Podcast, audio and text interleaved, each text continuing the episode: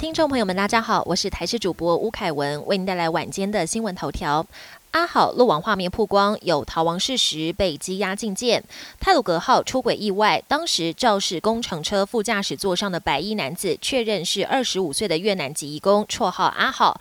他逃亡六天，遭到警方逮捕。根据了解，阿好本来住在理想老家四楼，出事之后入住在花莲一处民宿。因为业者跟阿好是北越同乡，所以侦查员拿照片给他指认的时候，马上就认出身份。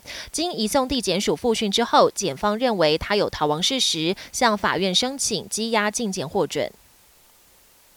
台铁事故捐款用在哪？各界呼吁款项要透明化。日前，卫福部设立零四零二泰鲁格号事故捐款专户，不少民众纷纷发挥爱心响应。但艺人徐乃麟表示，捐款是不是真的透明，落实到受灾户，可能还要商榷。认为不一定要捐给特定单位，主动找一两个对象去帮忙就好。面对各界对款项运用的质疑，卫福部政务次长李丽芬则回应，会秉持专款专用的原则，也有成。成立管理及监督委员会，让款项公开透明。台铁退票需实体票，家属痛批：难道要回事故现场找票吗？台铁泰鲁格号事故第七天，最小的罹难者是一名年仅四岁的女童。如今，她的家属怒控台铁的退票办法让人不敢恭维。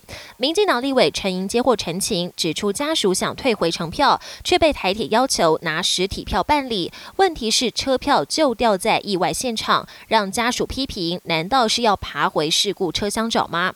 对此，台铁赶紧。灭火，乘客如果遗失车票，可以依照订票记录或到售票窗口办理专案退票，一切从宽认定。国际焦点：全球首例日本完成新冠患者肺脏活体移植。日本京都大学医院宣布，七号成功为一名新冠肺炎病患进行肺脏活体移植。这名女病患染疫后，肺部功能完全丧失，留下严重的后遗症，得靠叶克膜存活。后来，她的丈夫跟儿子各捐赠左右肺的一部分后，进行了移植手术，术后状况良好，创下新冠患者肺部活体移植的全球首例。目前，病患已经拆掉叶克膜，转往加护病房观察。如果恢复顺利，三个月后。就可以正常生活。吴玉景遭撤换，缅甸驻英大使惨锁门外。缅甸自从发生军事政变两个多月来，示威抗议跟血腥镇压不断。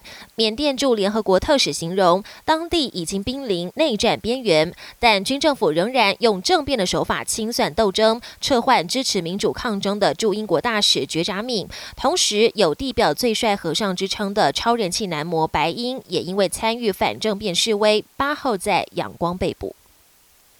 火星生活指南计划打造五座城市，日常饮食九成来自植物。虽然人类还没有登陆火星，但最近有建筑事务所跟学者合作，根据科学研究，率先发表了火星生活指南，计划在火星上打造五座城市。其中首都名称取用中华传说的人类始祖女娲，并将房屋建在悬崖峭壁上，避免受到辐射跟陨石侵扰。